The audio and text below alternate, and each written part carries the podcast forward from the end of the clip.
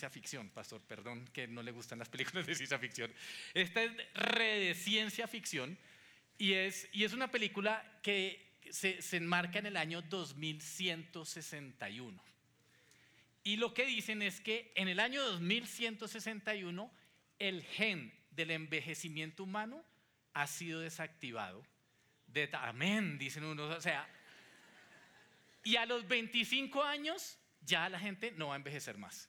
O sea, usted va a seguir viviendo con su apariencia física de 25 años. ¿Alguien quiere eso? Listo. Espérense que no les he contado la otra parte. Cuando cumple 25 años, automáticamente se va a activar un reloj digital que está debajo de la piel. Y ese, ya algunos dicen, ah, no vayan a decir si es buena o mala. Yo digo interesante, que es la forma de, uno, de uno, camuflar sus, sus, gustos. Es interesante la película.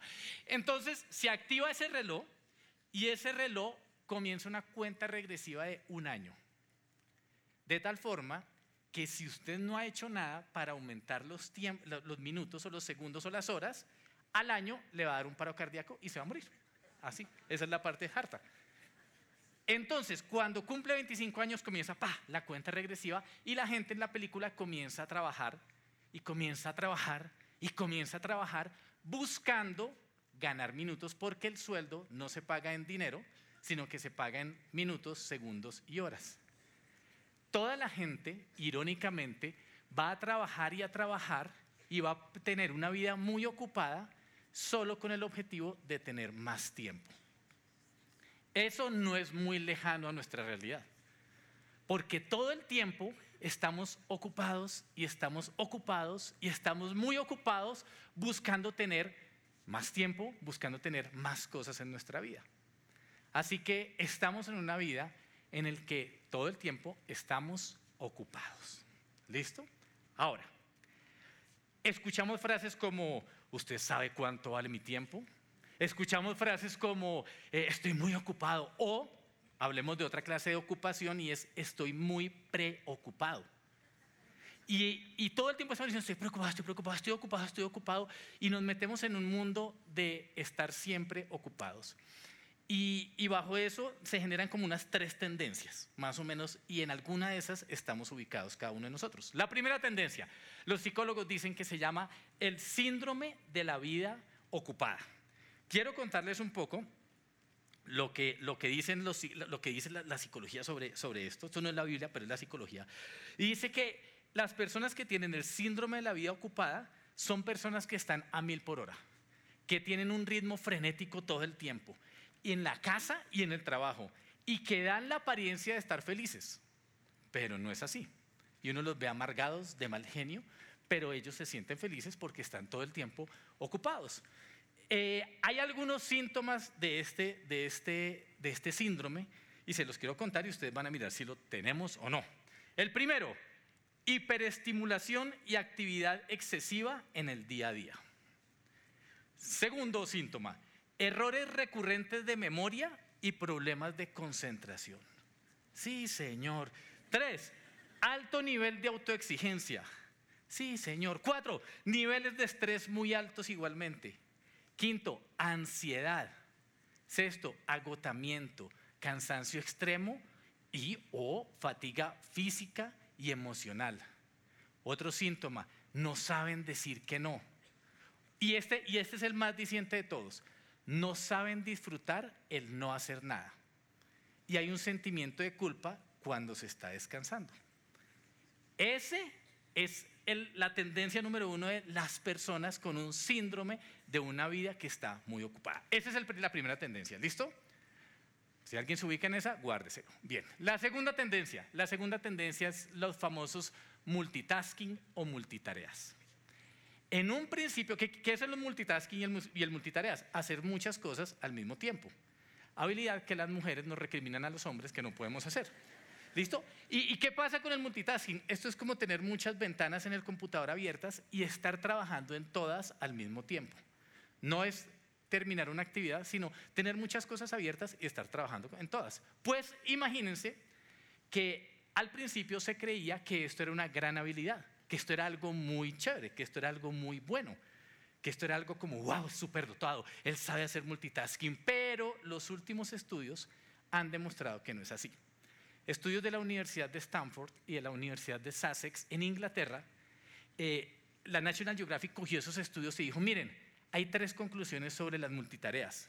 La primera es que sí o sí la multitarea se asocia con un bajo rendimiento porque se ha llegado a la conclusión que el exceso de información o el repartir nuestra atención en muchas tareas nos genera olvidos, de tal forma que no se logra concretar esas tareas. El segundo, que es algo bueno, es que el multitask estimula la creatividad.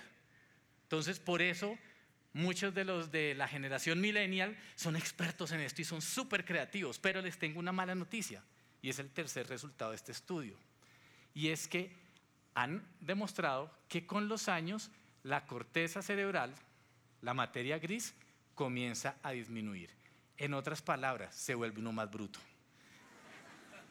La próxima vez que su esposa le diga, no puede hacer dos cosas al tiempo, saque pecho y diga, estoy guardando mi inteligencia. O sea, estoy, estoy manteniéndome inteligente. ¿Listo? No quiero perder mi corteza cerebral. ¿Listo? Bien, esa es la segunda tendencia. Estamos con el síndrome de la vida ocupada y los multitareas. Ahora, vamos con el tercer grupo y tiene que ver con la preocupación. Y esto se refiere a tener nuestra mente todo el tiempo ocupada pensando en acontecimientos del futuro que aún no se han dado. Y todo el tiempo estamos en, un, en una tendencia a estar preocupados por algo que no se ha dado. Y eso nos lleva a tener un cansancio mental. Entonces, no sé si ustedes se ubican en alguno de estos tres. Dice, yo soy de esto, yo soy de estos o yo soy de estos. Lo cierto es que en esta predica vamos a abordar esos tres, pero no vamos a abordar ni la pereza ni la negligencia. Esta predica no es para perezosos ni para negligentes. Y la, la Biblia lo dice, Proverbios 10.4 dice, los perezosos pronto se empobrecen, los que se esfuerzan en su trabajo se hacen ricos. Y ahí es donde los que estamos en síndrome de vida ocupada decimos, sí, por eso es que trabajo tanto, por eso es que yo me la paso ocupado, por eso es que tengo mil ventanas abiertas, porque es que yo quiero tener éxito. Y está bien. Proverbios 13:4 dice, los perezosos ambicionan mucho y obtienen poco, pero los que trabajan con esmero prosperarán. Y el favorito de todos, segunda de Tesalonicenses 3:10, el que no quiera trabajar, que tampoco coma. ¿Listo? Entonces los que están ocupados dicen, si ven, ahí están los versículos. Por esa razón es que yo prefiero tener una vida ocupada. Y es claro que la Biblia me está respaldando el estar ocupados. Y la Biblia sí no respalda tampoco la negligencia. Santiago 4:17 dice, recuerden que es pecado saber lo que se debe hacer y luego no hacerlo. Es más, vamos a ver que en la Biblia todos los llamados que Dios hace no los hace sobre personas perezosas ni negligentes. Siempre que Dios en la Biblia vemos que llama a una persona, esa persona está ocupada. Por ejemplo, Moisés. Moisés recibe el llamado, recibe el llamado de la zarza mientras está haciendo qué? Pastoreando ovejas. Está cuidando ovejas y recibe el llamado. Igualmente David. Cuando llega el momento en que Dios le muestra al profeta Samuel que va a elegir un rey, miren, le exhiben todos los, los hermanos de David pero no exhiben al que estaba donde trabajando. Y es a ese al que Dios llama. Eliseo. ¿Quién es Eliseo? Él iba a ser el hombre que iba a suceder al más grande profeta del Antiguo Testamento, que era el profeta Elías. ¿Dónde lo encuentra Elías? Trabajando. ¿Qué está haciendo él? Arando la tierra detrás de unos bueyes. Algunos predicadores dicen que oliendo el trasero de los bueyes todo el tiempo. Eh, pero lo, cierto es que él está trabajando y trabajando y está ocupado y ahí es cuando recibe el llamado. Y así podríamos hablar de muchos otros como, eh, Pedro, cuando lo llama Jesús, ¿qué se, ¿qué se encuentra haciendo él? Pescando. Dios llama a los ocupados y Dios quiere que tengamos una vida ocupada y no una vida de pereza ni una vida de negligencia. Sin embargo, Jesús sí me habla del extremo de la sobreocupación. Y, él lo habla en, una parábola y le está contando a los discípulos la parábola del sembrador. Y le está diciendo, miren, el sembrador salió a sembrar y esparce semillas y esas semillas caen en distintos terrenos. Y hay un terreno que dice que, esa semilla cae en un terreno donde hay muchas plantas de espinos. Y dice que ahí comienza a brotar a brotar esa semilla, pero que los espinos la ahogan. Los discípulos le dicen, Jesús, explícanos qué quiere decir eso. Vamos a la Biblia, está en Marcos 4, versículos 18 a 19. Dice, los que fueron sembrados entre espinos son los que oyen la palabra, pero los afanes de este siglo, el engaño de las riquezas y las codicias de otras cosas, entran y ahogan la palabra y la hacen infructuosa. Me encanta una, una paráfrasis como lo pone, y dice los espinos son las preocupaciones sobre las cosas que tienen que hacer y las cosas que quieren tener. A veces esa es nuestra vida.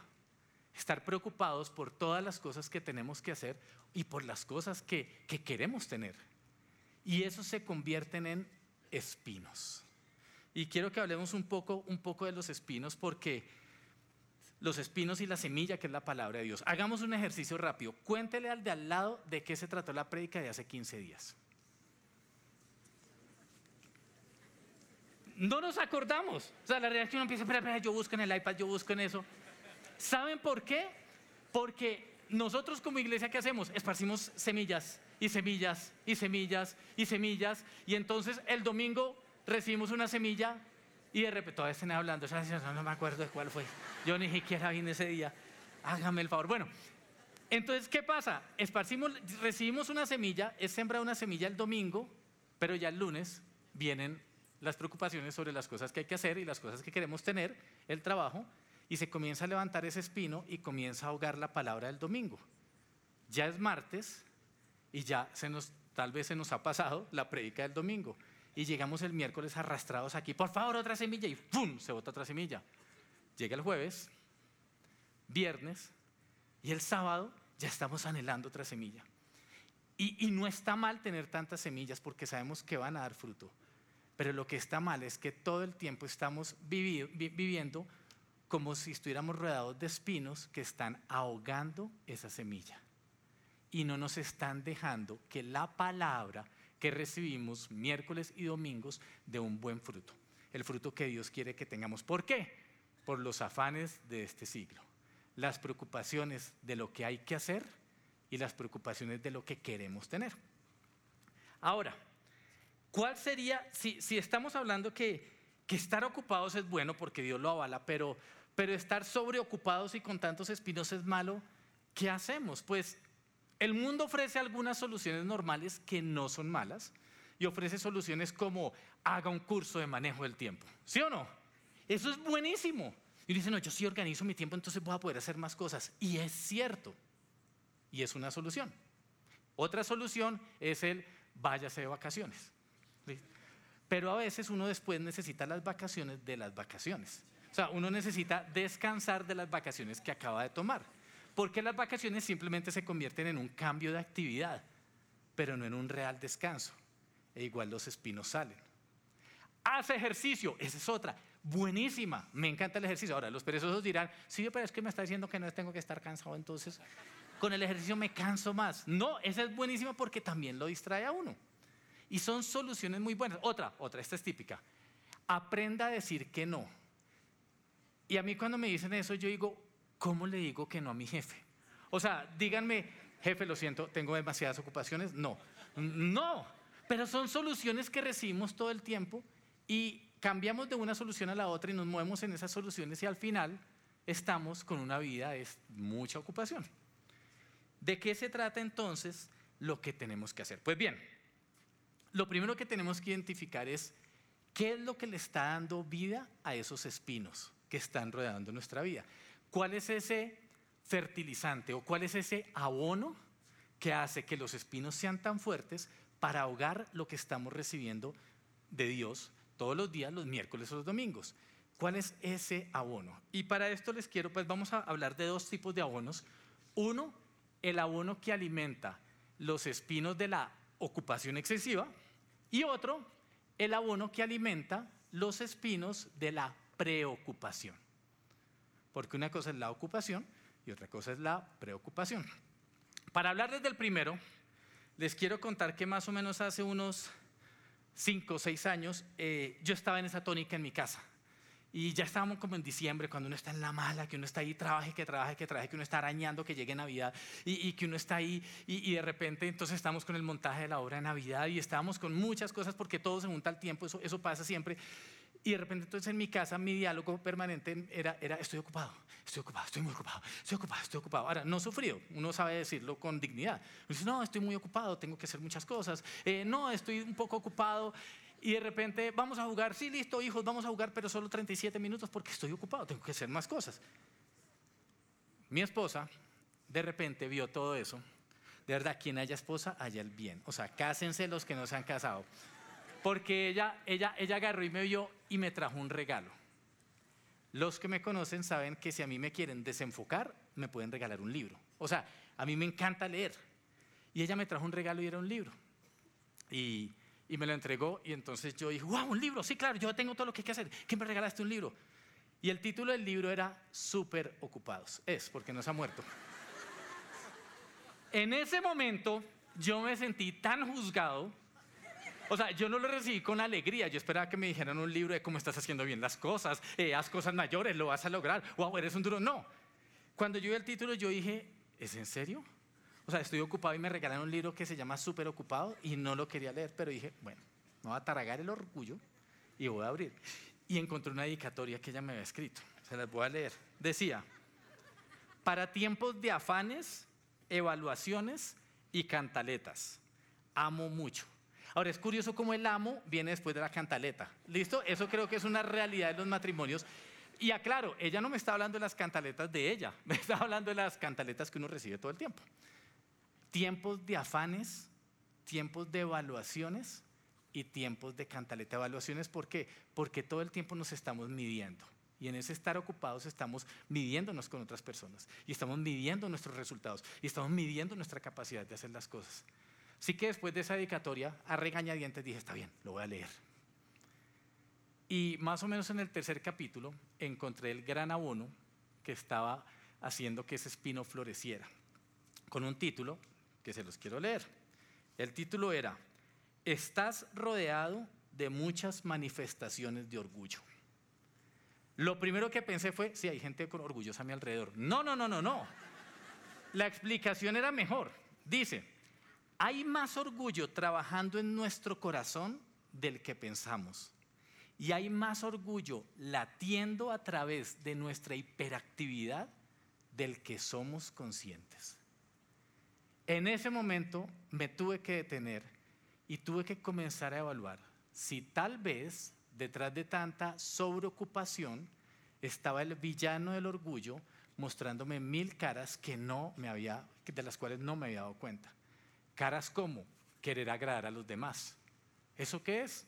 Orgullo. Buscar perfeccionismo. ¿Qué es? Orgullo. El querer, creerme indispensable ¿Qué es eso? Orgullo al 100. Querer tener el control de todo. ¿Qué es? Orgullo. Tomar el lugar de Dios en situaciones sobre las cuales no tengo el control. ¿Cómo se llama eso? Orgullo.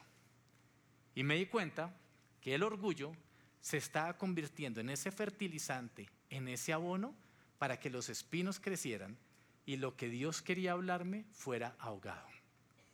Eso respecto al estar tan ocupados. Ahora pensemos sobre el estar preocupados. Y este es un poco más fácil. El estar preocupados tiene un gran fertilizante que se llama el temor. ¿Por qué? Porque cuando yo estoy ocupado sobre algo que no va a venir, que no ha venido, que no ha llegado, lo que está alimentando esa angustia se llama el temor. Muchas veces es real, o tal vez la mayoría de las veces es real. Los que somos papás estamos preocupados por el futuro de nuestros hijos, pero el futuro de nuestros hijos no ha llegado. O sea, falta mucho para eso. Y los papás empezamos, ayer hablaba con, con, mi hijo mayor y me decía, es que no entiendo por qué los papás comienzan desde los 11 años a decirle uno, ¿qué vas a hacer en la vida? ¿Qué vas a estudiar en la universidad? ¿Qué quieres hacer? Y no nos dejan ser niños. ¿Por qué, porque todo el tiempo me están, están hablando de eso? Porque hay una preocupación real en nosotros como papás. Pero esa preocupación está alimentada y está siendo fertilizada por un temor. Un temor de un temor que nos lleva a no confiar en Dios, que no nos lleva a no soltar. Así que tanto el abono del orgullo como el abono del temor comienzan a hacer que esos espinos crezcan y crezcan y crezcan. Quise buscar en la Biblia la vida de alguien que me explicara cómo salir de la sobreocupación o cómo salir de la preocupación sin ser negligente y sin tampoco ser demasiado confiado, sino cómo aprender a confiar en Dios. Y lo encontré en David. Imagínense que David, el rey David, es perseguido por el rey Saúl. Los pongo en contexto. El rey Saúl era el rey de Israel y de repente empieza a levantarse el rey David. David, todavía no era el rey. Y comienza a brillar y eso despierta las inseguridades del rey Saúl, así que un día el rey Saúl dice, lo voy a matar. Lo voy a matar, aquí solo reino yo, lo voy a matar, lo voy a buscar por todo lado. Y el rey Saúl comienza esa persecución de David. Dicen los estudiosos que David duró alrededor de unos siete años o más huyendo de Saúl. Y la Biblia nos habla de muchas cosas y muchos acontecimientos durante ese tiempo en el que David tenía que vivir en cuevas, en cavernas, por allá escondido, en lugares desérticos. Me di cuenta en la Biblia narraciones en las que David tenía que bajar al pueblo de los filisteos, hacerse el loco eh, para que no lo mataran. De repente comenzó a trabajar para los filisteos y lo que estaba haciendo era engañándolos. Pero mientras tanto Saúl lo perseguía y lo perseguía y lo perseguía. Y me puse a pensar en el pobre David, corriendo todo el tiempo de lado a lado durante muchos años corriendo de un lado al otro en una vida totalmente ocupada y preocupada. Durante ese periodo de tiempo, David escribe muchos salmos, pero un salmo que captó poderosamente mi atención. Y ese salmo lo escribe en uno de esos lugares desérticos cuando está en una de estas cavernas. Salmo 143, 6 dice, Hacia ti extiendo las manos, me haces falta como el agua a la tierra seca. David logra expresar en palabras lo que muchas veces nosotros cuando estamos tan ocupados o tan preocupados experimentamos. Dios, me haces falta. Me siento en un lugar árido, me siento en un lugar desértico, te necesito. Y cuando leo esa descripción que hace, que hace David, me doy cuenta que detrás de todo el problema de estar ocupados o preocupados llega poderosamente algo que se llama el cansancio. Y de estar ocupados nos convertimos en personas que estamos cansadas y no nos damos cuenta. Estamos en un ritmo tan frenético o tenemos nuestra mente tan angustiada por cosas reales, cosas genuinas, que llegamos a, llegamos a un momento en nuestra vida en el que nos sentimos cansados. Y por eso detrás de ese cansancio está el clamor de David que dice, me haces falta Dios. Me haces mucha falta, Señor. ¿Qué pasa con, con este, este salmo? Este salmo tiene una palabra al final y quiero que me lo vuelvas a pasar si, si es posible, el Salmo 143, 6, porque quiero volverlo a leer. Dice, hacia ti extiendo las manos, me haces falta como el agua a la tierra seca, y luego viene una palabra y es Selah. Selah es una palabra que está puesta ahí como una pausa, como un momento en el que David dice, miren, cuando diga esto, pausa, Selah, momento de detenernos. Algunas personas, han, la traducción del hebreo es como momento de reflexión, momento de meditación, momento de quietud. Y David está diciendo, me haces falta, Señor, como el agua a la tierra seca, Selah. Tal vez lo que nosotros necesitamos en nuestra vida, tan ocupada y tan preocupada, es un Selah, un momento de quietud, un momento de reflexión. Jesús me habla de este momento. Hay, un instante en la Biblia donde Jesús está caminando y está en todo su ministerio y camina y camina y camina y está en Lucas 10, 10 del versículo 38, 42 y dice, durante el viaje a Jerusalén, Jesús y sus discípulos llegaron a cierta aldea donde una mujer llamada Marta los recibió en su casa. Su hermana María se sentó a los pies del Señor a escuchar sus enseñanzas, pero Marta estaba distraída con los preparativos para la gran cena. Entonces se acercó a Jesús y le dijo, Maestro, ¿no te parece injusto que mi hermana esté aquí sentada mientras yo hago todo el trabajo? Dile que venga a ayudarme. el Señor le dijo, mi apreciada Marta, estás preocupada y tan inquieta, déjenme decir, y tan ocupada con todos los detalles. Hay una sola cosa por la que vale la pena preocuparse. María la ha descubierto y nadie se la quitará. La Biblia no me está diciendo que María no hacía nada. Probablemente antes de que llegara Jesús, Marta y María, las dos estaban trabajando. Estaban que viene el maestro, que viene el maestro, que hay que movernos, hay que movernos, hay que hacer esto, hay que hacer esto. Llegó el maestro. ¿Qué hace María? Llegó el maestro. Chao, Marta. Se la. Porque María sabe que en esos momentos de tanta ocupación, lo que más necesita ella es contemplar al maestro. Y ese momento de pausa, ese Selah, se convierte también ahora en un momento de adoración. Porque ella va a contemplar a su maestro, porque ella quiere escucharlo, quiere dejar a un lado su vida tan ocupada, su vida tan preocupada, y dice, necesito tener la mirada de Jesús, necesito estar atenta a lo que Jesús me quiere decir hoy. Selah. Momento de pausa, momento de adoración, momento de reflexión. Pues el momento de adoración o la adoración, ¿qué hace? La adoración se convierte en ese matamalezas que va a acabar con los espinos del orgullo. ¿Por qué? Porque cuando tú estás adorando, tú te estás enfocando en Dios y no en lo que tú necesitas hacer o en lo que tú necesitas tener. La adoración mata el orgullo que es lo que está haciendo que esos espinos crezcan. El momento de adoración, el momento de Selah, te lleva a ti a rendir todo lo que tienes, a rendir todo lo que haces, a rendir todo aquello por lo cual estás preocupado o estás preocupada y decirle, Señor, mata ese orgullo, mata ese temor. En otro momento de la Biblia, pasa algo muy especial con Jesús que, que, lo encontré y quise, y quise traerlo a esta prédica y está en Juan capítulo 4 versículos 6, 5 y 6. Dice la Biblia que entonces Jesús llegó a una aldea samaritana llamada Sicar, cerca del campo que Jacob le dio a su hijo José. Allí estaba el pozo de Jacob. Y Jesús, di conmigo, cansado por la larga caminata, se sentó junto al pozo cerca del mediodía.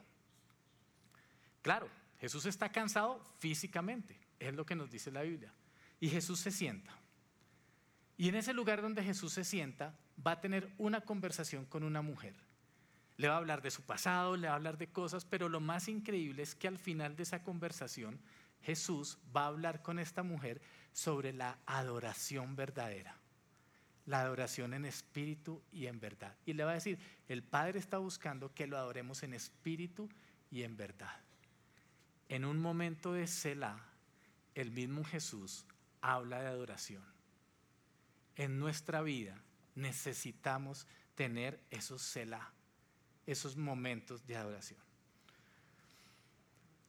David encuentra la respuesta en el Salmo 62.5 y dice, solo en Dios haya descanso mi alma, de Él viene mi esperanza. Y Pensando en esta prédica, el Señor me mostró algo y me mostró una imagen de cómo es la vida de nosotros, los seres humanos. Regálame la, la imagen de la escalera. Y es que nuestra vida es así. Es una escalera donde estamos caminando todo el tiempo. Hay hijos, los hijos crecen, cada etapa de los hijos tiene sus retos y seguimos caminando. Hay preocupaciones, hay deudas, hay mucha ocupación laboral, hay enfermedad, pero nuestra vida se convierte en subir una escalera.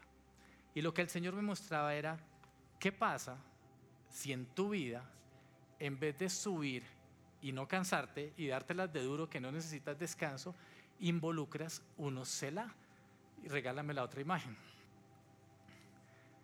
¿Qué pasa si en nuestra vida intencionalmente, mientras estamos nosotros caminando y estamos diciendo, Señor, el colegio está duro, la universidad está dura, el trabajo es agobiante, pero tú me pides que haga un Selah. Tomo fuerzas y continúo. La enfermedad es insoportable. El tratamiento no para. Es agotador. Y se invierte tiempo, se invierte dinero. Pero Dios te dice, para, haz un Selah y cobra nuevas fuerzas. El proceso legal no se detiene. Es demasiado difícil. Hay mucha preocupación. Selah, detente, adórame. Hoy el Señor quiere llevarnos a que tengamos un Selah y a que rindamos nuestras ocupaciones y nuestras preocupaciones. Así que te voy a pedir el favor que te pongas en pie y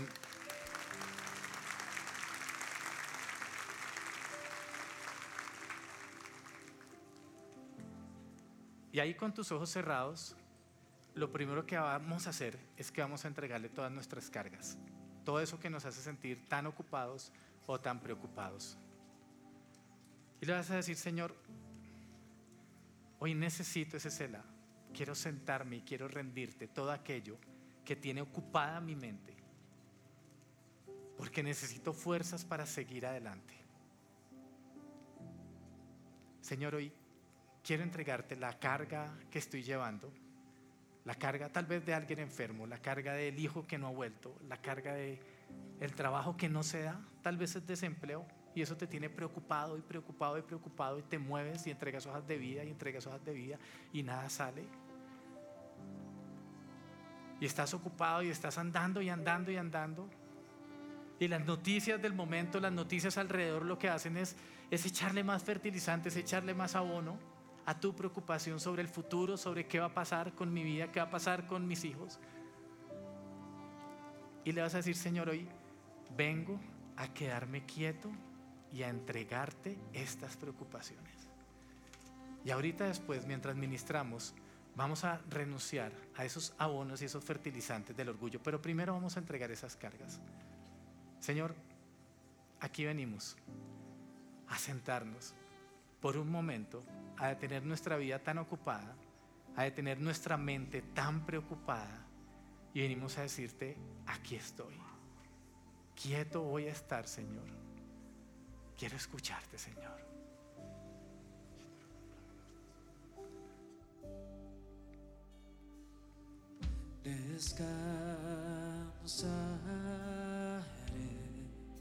en ti, Señor.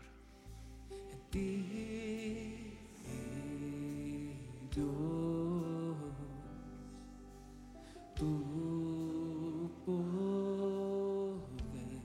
Vamos, es tu momento de entrega.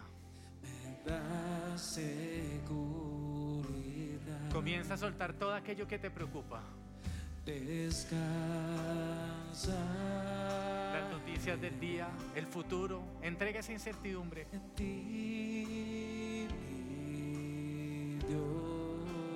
Y descansa.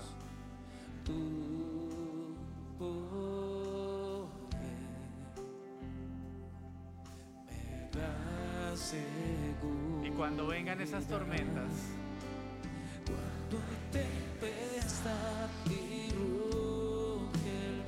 en tus brazos, Dios, en tus brazos, Dios, yo voy a estar. Padre, sobre el mar, que tú estaré y sé que eres Dios. Y ahora vamos a comenzar a rendir ese abono, ese fertilizante y vamos a sacarlo. Vamos a, en el nombre de Jesús, a renunciar a ese orgullo, a ese orgullo que no nos deja confiar en Dios, que no nos deja soltar las cosas, que nos lleva a creer que depende de nosotros, que nos lleva a creer que, que, que todo es por lo que yo pueda hacer y del cual tal vez no nos hemos dado, no nos hemos dado cuenta. Ese demonio horrible de orgullo vas a decir en el nombre de Jesús, renuncio a todo orgullo en mi vida, renuncio a toda arrogancia en mi vida, renuncio a querer tener el control sobre mi vida o sobre las personas que me rodean. Hoy renuncio en el nombre de Cristo Jesús a ese orgullo que me lleva a enfocarme en mí, a disfrazar de responsabilidad todo lo que hago, cuando es un orgullo por cómo voy a quedar, por cómo voy a, a- hacer que las cosas funcionen bien, Señor, no depende de mí, depende solo de ti. Renuncia a ese orgullo que está tan escondido en mí, en el nombre de Jesús, o que está tan visible y del cual no me doy cuenta que está allí. Hoy lo saco de mi corazón en el nombre de Jesús. Pero también renuncio al otro abono, al otro fertilizante de esos espinos, al temor, al temor que me lleva a estar preocupado. Renuncio a todo temor al futuro, renuncio a toda incertidumbre, renuncio en el nombre de Cristo Jesús a todo temor a lo que vendrá, renuncio a todo temor sobre lo que no ha ocurrido, Señor. Y hoy esos, esos, esos fertilizantes, esos abonos que están haciendo que crezcan los espinos en mi vida, se caen y salen de mí en el nombre de Jesús y los voy a matar con adoración. Vas a matar ese- esos espinos con adoración y te vas a enfocar solo en Jesús. Que tu mente esté solo pensando en Jesús y vas a declarar ese nombre sobre todo nombre. Él tiene el control de tu vida, Él tiene el control de tus hijos, Él tiene el control de tu iglesia, Él tiene el control de tu trabajo. Solo Él lo tiene. Vamos a adorarlo. Jesús, Jesús. Haz un cela y detente. Comienza a contemplar al Maestro Jesús, Jesús. ante tu nombre, Dios. Ante tu nombre todo se. Nuevamente exalta el nombre de. Jesús,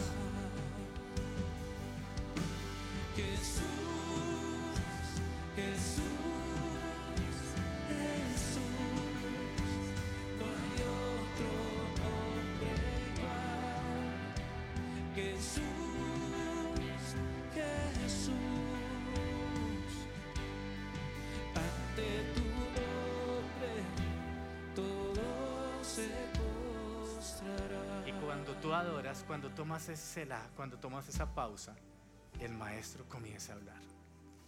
Y comienzas a escuchar palabras de Dios que te dicen, no tengas miedo porque yo estoy contigo. No te desalientes porque yo soy tu Dios. Te daré fuerzas y te ayudaré. Te sostendré con mi mano derecha victoriosa. Porque puede fallarme la salud, puede debilitarse mi espíritu, pero Dios sigue siendo la fuerza de mi corazón. Él es mío para siempre. Vas a escuchar a Dios diciendo, si confías en mí, los que confían en el Señor encontrarán nuevas fuerzas, volarán alto como con alas de águila, correrán y no se cansarán, caminarán y no desmayarán, porque Dios no es injusto y Él no se ha olvidado con cuánto esfuerzo tú has trabajado para Él y cómo has demostrado el amor que le tienes sirviendo a las personas. Y vas a decirle, Señor, gracias. Porque mi vida no, mi vida depende de los celah que tengo contigo. Depende de esos momentos de descanso. Y porque en ese momento de descanso se cae el orgullo, se destruyen los espinos, te podemos adorar y podemos escuchar con claridad tu voz y podemos recuperar nuevas fuerzas para seguir adelante. En el nombre de Jesús. Amén y amén. Amén. Queremos conocer a todas las personas que están hoy por primera vez. Si es tu primera vez, por favor, permanece en pie porque nos encantaría saludarte, nos encantaría darte la bienvenida a esta, a tu casa. Bienvenidos, súper. Bienvenidos, bienvenidos. Súper. Bienvenidos por allá atrás. Este aplauso es para ustedes. Bienvenidos a la casa de Dios. Queremos orar por ustedes. Por favor, vamos a extender las manos hacia ellos. Señor, gracias porque tú conoces la vida de cada uno de ellos. Tú sabes lo que ellos están pasando. Si es, si es una vida de preocupación o si es una vida de ocupación, tú lo tienes bien claro, Señor. Y yo te pido que en este momento ellos puedan hallar ese descanso en ti. Ellos puedan, puedan tomar ese refrigerio que tú quieres traer sobre su alma. Hoy los bendecimos con tu presencia. Tu presencia irá con ellos y les dará descanso en el nombre de Jesús. Queremos que hagan esta oración con nosotros. Vamos a decir, Padre Dios, Gracias por sostenerme. Gracias por llevarme adelante. Gracias Dios por salvarme. Hoy reconozco que mi pecado me ha tenido apartado de ti. Y hoy yo digo que tú eres mi Señor y mi Salvador. Gracias porque hay una eternidad para mi vida contigo. En el nombre de Jesús. Amén. Amén. Queremos que sean los primeros en salir y por eso en los pasillos hay unas personas que los van a estar llamando para que ustedes puedan desplazarse hacia los pasillos y, puedan ir a un sitio donde queremos bendecirlos, darles un regalo, eh, alimentarlos también. Y, y, pero darles algo que va a cambiar sus vidas. Si vinieron con alguien, ahora se encuentran con esa persona. Y si estás conectado en este momento, puedes tomar este código QR este código QR, descargarlo y comunicarte con nosotros como iglesia porque queremos saber más de ti. Y el resto, pues, ya tuvimos nuestro CELA, pero la vida continúa y continúa celebrando. Entonces vamos a ponernos en pie.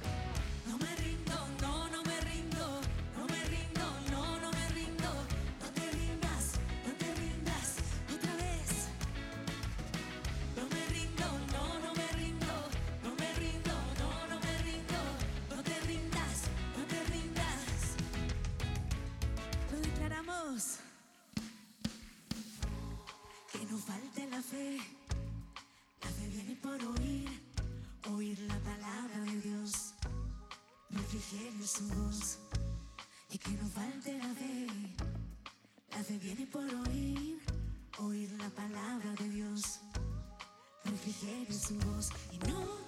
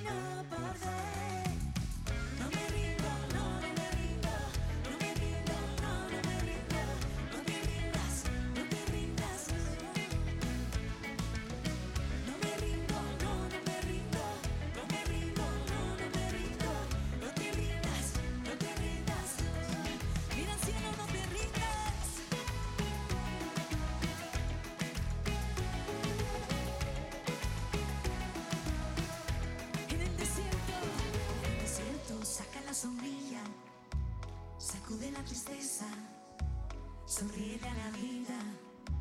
Al mal tiempo, buena cara, no te rindas, no. Guarda su palabra, es vida que la haya. Salud para tu cuerpo, no le quites tu mirada. Y lo declaramos, no me rindo, no. Iglesia,